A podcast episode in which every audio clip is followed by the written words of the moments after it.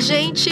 Aqui é Cristiane Luiza e esse é o meu podcast Você Merece. Sejam muito bem-vindos. Aqui é um espaço para a gente falar sobre as nossas potencialidades, falar sobre o seu desenvolvimento pessoal, falar sobre a inteligência emocional e principalmente a gente desenvolver e fortalecer o seu senso de merecimento para que você viva uma vida mais autoconfiante, desenvolva mais mindset de crescimento e que você tenha aí mudanças significativas na sua vida para você viver uma vida de valor. Eu gosto muito quando vocês compartilham comigo. Nossa, Cris, parece que eu sinto que eu estou conversando pessoalmente com você. E a ideia é realmente essa: que você se sinta em casa e que você se sinta muito à vontade. Mas hoje tem um tema que, gente, eu tenho certeza que ele é um tema que vai se esbarrar ou vai falar com você aí em algum momento ou em alguma situação da sua vida. E eu espero de verdade que essa conversa de hoje te ajude a você sair daqui com uma mentalidade de crescimento, que você se sinta mais fortalecido, principalmente porque a gente sabe que as demandas da vida são inúmeras, mas falar sobre a ansiedade sobre o medo e sobre as preocupações é algo que eu diria que é inerente à vida, ou seja, faz parte da vida, mas eu acho que há formas saudáveis de se lidar com isso e há formas disfuncionais. E é nessa conversa que eu quero ter hoje aqui com você, por isso, vamos lá!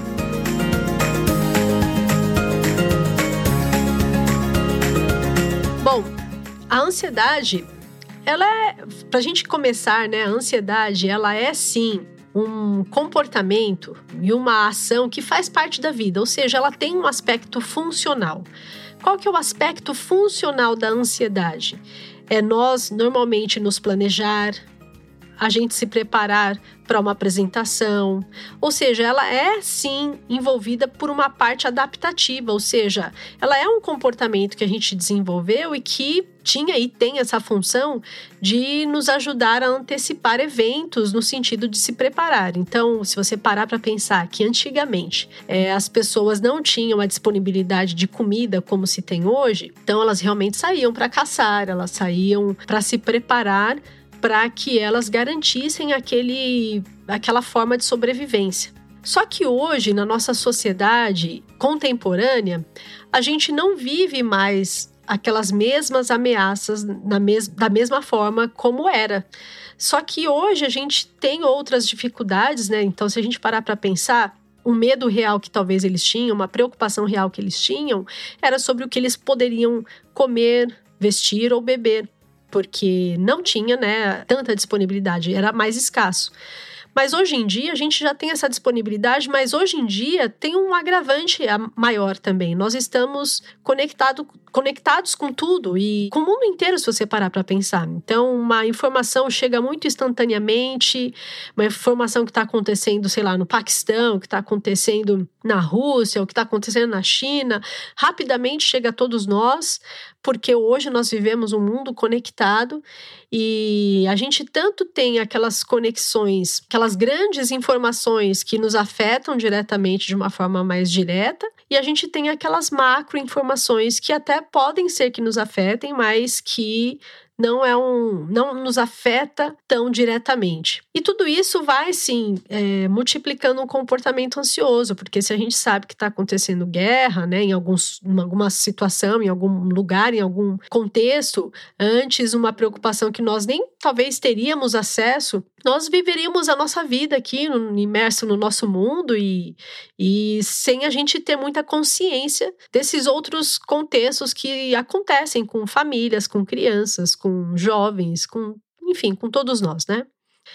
E aí a gente tem aqui também alguns marcadores que agravam aqui a, a situação e o comportamento ansioso. Eu quero aqui compartilhar junto com vocês alguns deles. Então, a ansiedade ela tem uma causa multifatorial. O que, que quer dizer? Para deixar bem claro, a ansiedade ela é um comportamento adaptativo. Então, a princípio, com um olhar, uma ansiedade que é branda, que aparece eventualmente, que é pontual, ela é funcional, ou seja, ela não é uma ansiedade que se caracteriza dentro de um transtorno da saúde mental, certo? Porque a ansiedade na qual a gente está percebendo na maioria das, das pessoas, e tem um agravante aí que a população brasileira ela tem sim uma classificação de que pelo menos 50% da população sofre de ansiedade, e isso é um dado agravante. Claro que tem a ver com fatores econômicos, tem a ver com uma série de circunstâncias, mas a gente tem aqui alguns marcadores que favorecem esse desenvolvimento de uma ansiedade não funcional. Ou seja, de uma ansiedade que vai te causar uma doença e que é sim um problema que merece sim a sua atenção e que merece o seu cuidado. Então eu vou descrever aqui alguns marcadores para você perceber quais que são os aspectos que mais predispõem as pessoas a serem e a terem um comportamento é, realmente de ansiedade. Então, alguns marcadores: membros da família com ansiedade é, significativa ou que tenha é, algum contexto é, de saúde mental. Então, a gente sabe que em famílias que se tem alguém que já tem uma ansiedade ou que já tenha aí caracterizado algum transtorno mental, primeiro que transtorno mental do nosso ponto de vista, ele é sim um marcador genético, ou seja, filhos uh, têm maior chance de também desenvolver um aspecto de ansiedade devido a antecedentes tanto genéticos quanto do contexto ali ambiental e familiar. Pais ou cuidadores que em situação do seu desenvolvimento que tinham comportamento muito ansioso, isso também se torna um agravante. É, circunstâncias muito instáveis, muita instabilidade ao longo do crescimento e da vida, isso também predispõe, favorece aí um comportamento de mais ansiedade, né? Como pobreza, instabilidade, abuso e outros. Claro que tudo isso que eu estou falando aqui já não é sinônimo de que ah, vai acontecer, mas a gente sabe que aumentam as chances de predispor esse, esse risco, né? Esse risco ao desenvolvimento da ansiedade. Perfeccionismo é sim um agravante para o desenvolvimento da ansiedade, ao contrário do que muitas pessoas pensam. Perfeccionismo ele não é um comportamento adaptativo, ele é ao contrário, ele tem características muito mais disfuncionais do que funcionais se a gente parar para pensar. Ter padrões de comportamentos muito elevados, ou seja, muita expectativa sobre tudo.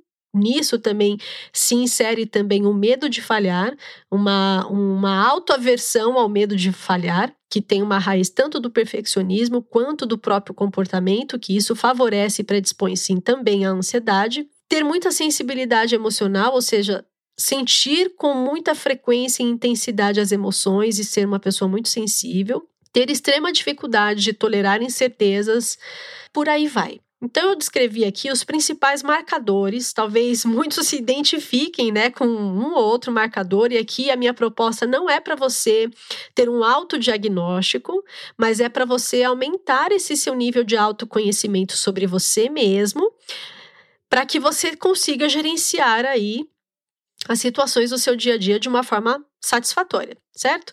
Então, eu acho que em primeiro lugar, sobre algo que é importante da gente falar sobre a ansiedade de um modo geral, é que muito do comportamento da ansiedade está vinculado propriamente à nossa forma de pensar. Tem até algumas formas uh, que a gente classifica alguns tipos de pensamentos, e dentre eles, os, os tipos mais frequentes de pensamento do comportamento ansioso é o tipo de catastrofização, ou seja, é acreditar que sempre o cenário futuro vai ser pior do que o momento presente.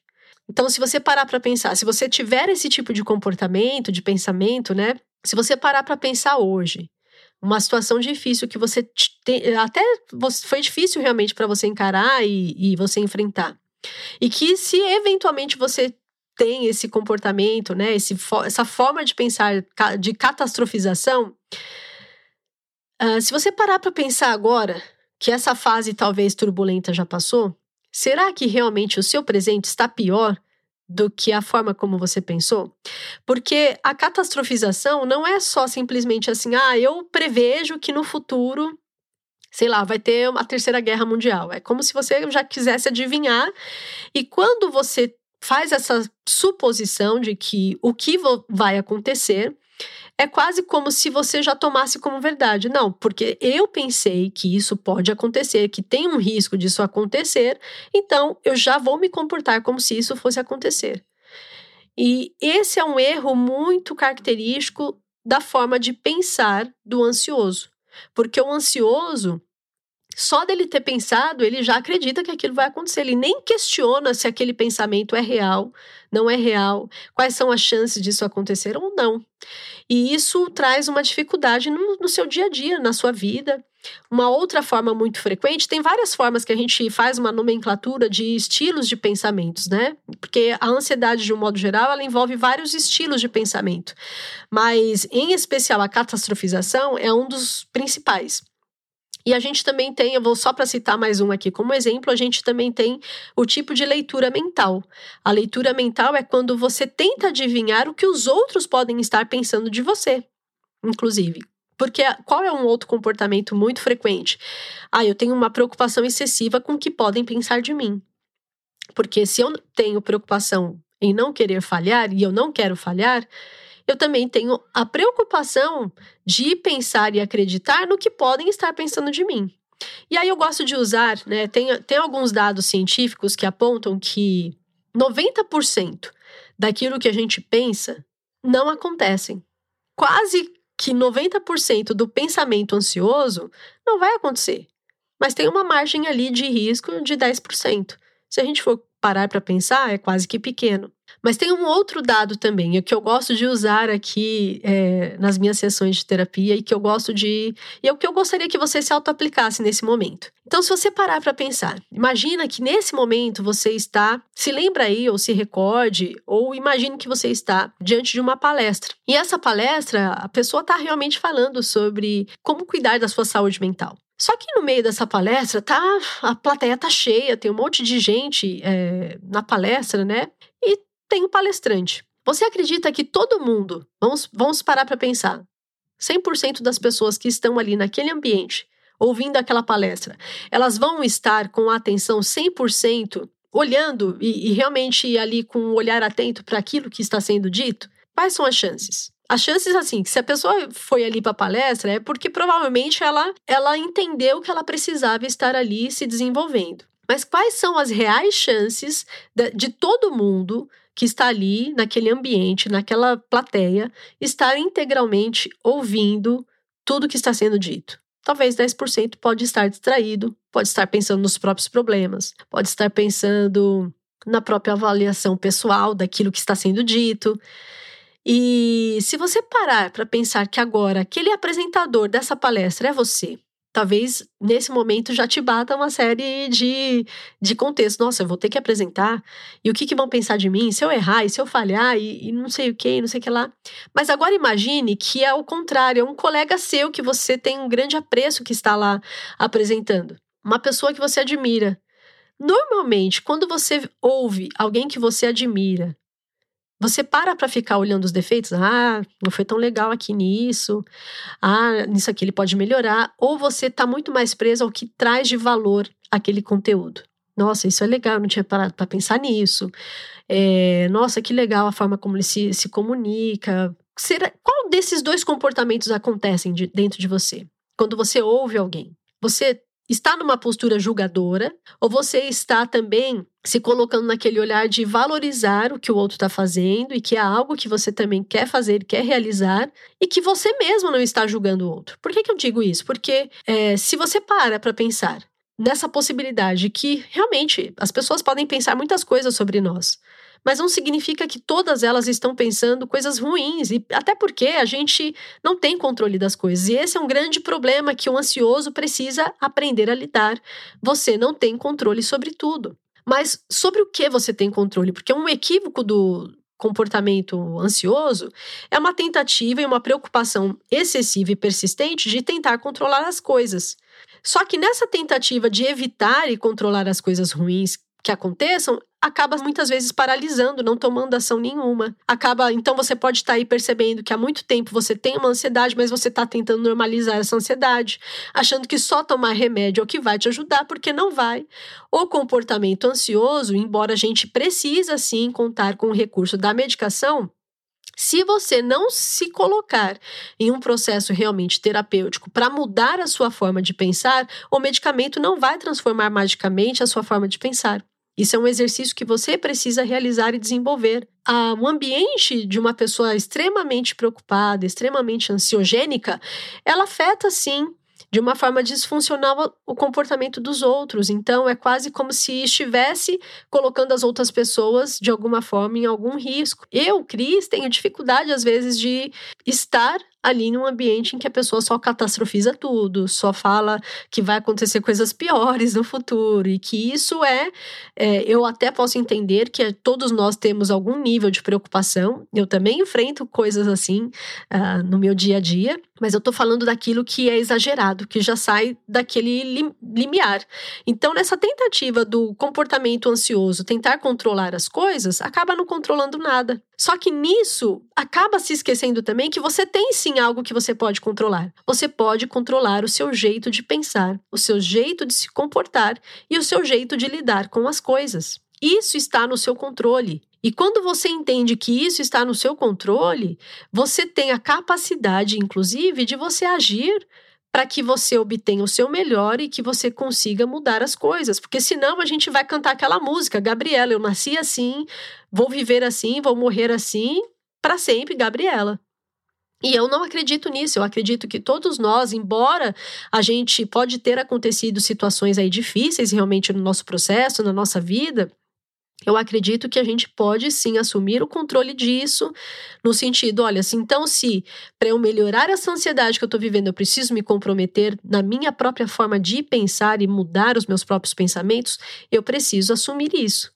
Porque eu, infelizmente, me deparo com muito mais frequência das pessoas acreditarem que só tomar a medicação, a medicação ela faz parte, ela ajuda porque tem sim desequilíbrios neuroquímicos que favorecem um, a um comportamento ansiógeno ou de depressão ou outros, mas há principalmente um componente na sua forma de pensar. E é isso que precisa ser necessariamente trabalhado. Porque se isso não for trabalhado, o problema resolveu por um tempo e isso pode voltar depois, porque se o seu pensamento não for trabalhado, quando vier um, uma dificuldade lá na frente, talvez mais intensa até do que essa que você viveu, as chances de você comport se comportar do mesmo jeito, pensando do mesmo jeito, são iguais ou até maiores. E para isso, né, até a terapia cognitivo-comportamental, ela ensina muitas estratégias e tem até aqui um livro que eu quero indicar para vocês, que eu já indiquei em outro momento, mas eu acho que esse livro, ele é um livro que vai te ajudar sim, que é não acredite em tudo que você pensa. É importante sim você é, ter atenção para isso e para que você consiga aí manejar o seu dia a dia de dia a dia de uma forma satisfatória. Então, qual que é a nossa maior motivação, então, para a gente aprender a lidar com a ansiedade? Porque a ansiedade, ela normalmente, quais, quais são as causas, assim, quais são os problemas da ansiedade? Coisas que eu identifico aqui no meu trabalho no dia a dia. As pessoas, a maioria das pessoas só acabam vindo para um tratamento terapêutico quando a coisa já está realmente ruim. E isso é muito problemático, porque ao invés de você já trabalhar de uma forma funcional para você se ajudar a prevenir e trabalhar junto no seu autodesenvolvimento, né, no seu autoconhecimento, ao, ao invés de você já trabalhar e prevenir e, e eliminar o mal pela raiz, eu percebo que as pessoas só se sujeitam, ainda assim, nos dias atuais, apesar da gente falar com tanta frequência sobre a ansiedade, as pessoas chegam para um tratamento terapêutico apenas quando elas estão realmente muito mal. E isso é um comportamento problemático, inclusive, porque faz adiar o seu tratamento. E quanto mais você adia isso, mais piora você tem no seu dia a dia, ao invés de você ter uma atitude, um comportamento de prevenção. E aí tem aqui alguns fatores que a gente pode até aqui falar, e eu quero aqui deixar algumas estratégias sobre o que você pode, como você pode garantir uma melhor qualidade de vida. Porque veja, a ansiedade por si só ela já é ruim, um excesso. Se todos os dias, todas as vezes na semana você tem comportamentos, pensamentos muito acelerados, pensamentos de muita preocupação, de muitos medos, se, eu, se você já é capaz de identificar isso em uma semana, a gente nem precisa muito ter dificuldades para você enxergar que provavelmente você sofre sim de ansiedade, porque já não é tão comum que isso aconteça em apenas uma semana.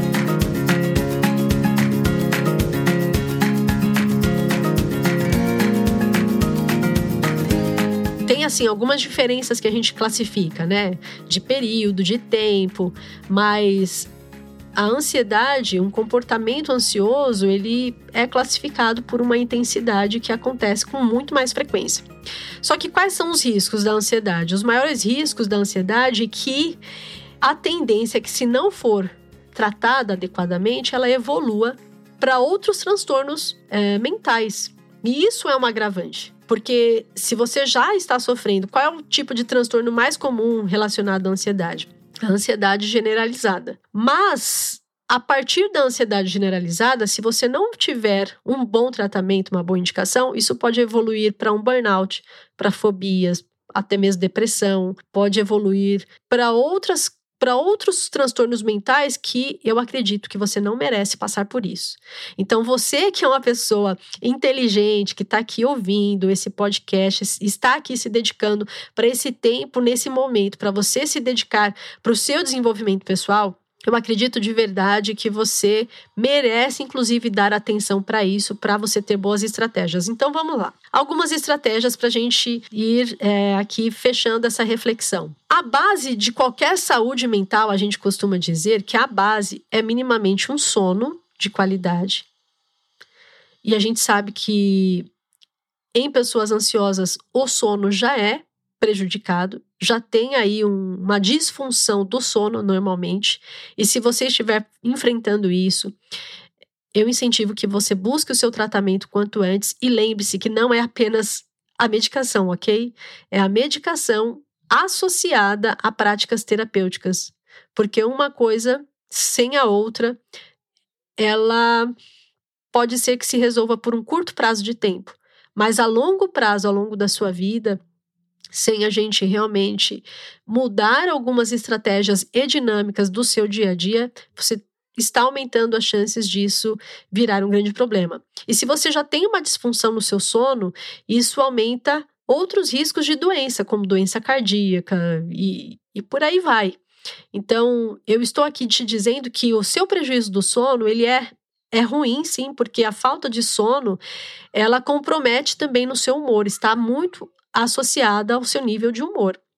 E se o seu humor ele é alterado, então as chances de você já não estar vivendo bem, não estar lidando com situações que até seriam triviais, até banais de uma forma adequada, vai aumentando significativamente. A segunda coisa que mantém uma ansiedade adequada é se você se alimenta de uma forma balanceada. A alimentação, ela é sim uma forma de tanto regular as nossas energias, mas também de nos manter bem-humorados. Eu, pessoalmente, quando eu tô com fome, eu fico bem mal-humorada. Às vezes é até difícil eu, eu tenho essa autopercepção, então eu sempre tento ali policiar aqui a minha forma de me alimentar é, regradamente, a cada três horas, mais ou menos, quatro horas, porque eu sei que isso afeta a minha condição e o meu humor, e é importante você ter essa percepção. Mas não adianta só ter um sono de qualidade e ter uma alimentação adequada sem ter uma atividade física. Então, a prática de atividade física, diferente do que você pensa, ela não é algo assim, ah, eu devo ou não beber água. A atividade física, ela é algo que todos nós precisaríamos estar fazendo no nosso dia a dia.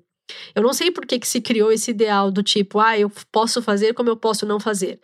Eu recomendo fortemente que você faça, porque isso vai te trazer benefícios, porque principalmente quando você faz a prática do tipo aeróbico, que é uma corrida, ah, uma bicicleta, natação, dança e outras práticas aeróbicas, né? Ou seja, que você faz ali com uma certa frequência e intensidade movimentos repeti repetidos é, por um curto prazo de tempo, né? superior a 20 minutos, você libera principalmente endorfina. E a endorfina, ela é um hormônio que ela tem um potencial incrível para tanto regular o nosso próprio organismo e amenizar é, o estresse, ou seja, ela regula outros hormônios que podem estar em excesso, dentre eles o cortisol, que o excesso de cortisol favorece também o aparecimento da ansiedade, mas que ela também predispõe a uma regulação neuroquímica no cérebro. E que isso é importante para trazer uma sensação de mais bem-estar. Então, isso é a base, gente. Mas algo que eu quero que vocês tenham aqui compreensão é que fazendo a base, não significa que já é igual a ter saúde mental, ok? Isso só quer dizer que você está fazendo o básico e que as suas chances de você mesma estar prevenindo um risco maior já, já são maiores, mas não significa que isso por si só já é uma prevenção por completo. Porque a gente precisa ter aí a, o segundo complemento, né? a gente precisa ter aí atenção a como anda a sua forma de pensar, a como está aí a sua percepção do seu dia a dia. Então, a minha intenção não é que vocês se deem um autodiagnóstico, mas acho que dá para ter uma clareza do nível e da intensidade que vocês podem estar desenvolvendo um pro... tendo um problema e tendo aí uma dificuldade real frente às situações do dia a dia ligadas à ansiedade. E a ansiedade, ela causa muitos outros problemas.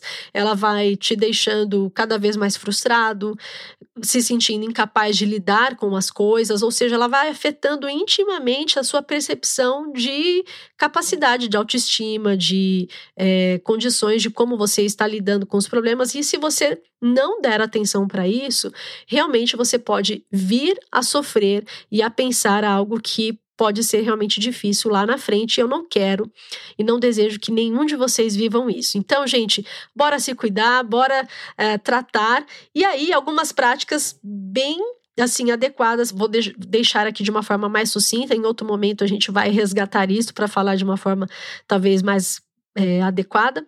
Mas então, associado a uma prática terapêutica de ansiedade, né? Então a gente indicaria a medicação associada com a terapia e principalmente uma prática muito eficaz seria o mindfulness, que é uma prática assim de contemplação dentre outras. Então, eu deixo aqui indicado essas práticas, vocês podem procurar informações para saber mais.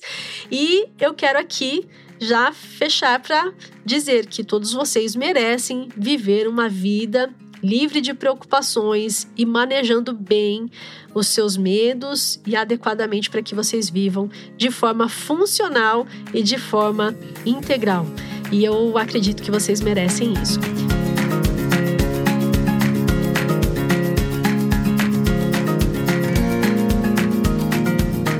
Gente, fico por aqui. Muito obrigada por essa conversa. Esse tema é um ele é um tema tão vasto, ele envolve tantas esferas, mas eu espero de verdade poder ter contribuído aí de alguma forma para que vocês tenham uma vida de valor, uma vida de crescimento. E eu quero também deixar, gente, que estão abertas as minhas inscrições para o meu primeiro evento presencial. Tenho ouvido muitos de vocês e muitos de vocês se manifestaram um interesse por um evento presencial. Então, aqui eu me planejei ao longo de três meses para me dedicar em desenvolver esse evento para vocês, em ter saúde mais mental, que é o meu primeiro evento que se chama Você Merece. E eu espero vocês lá.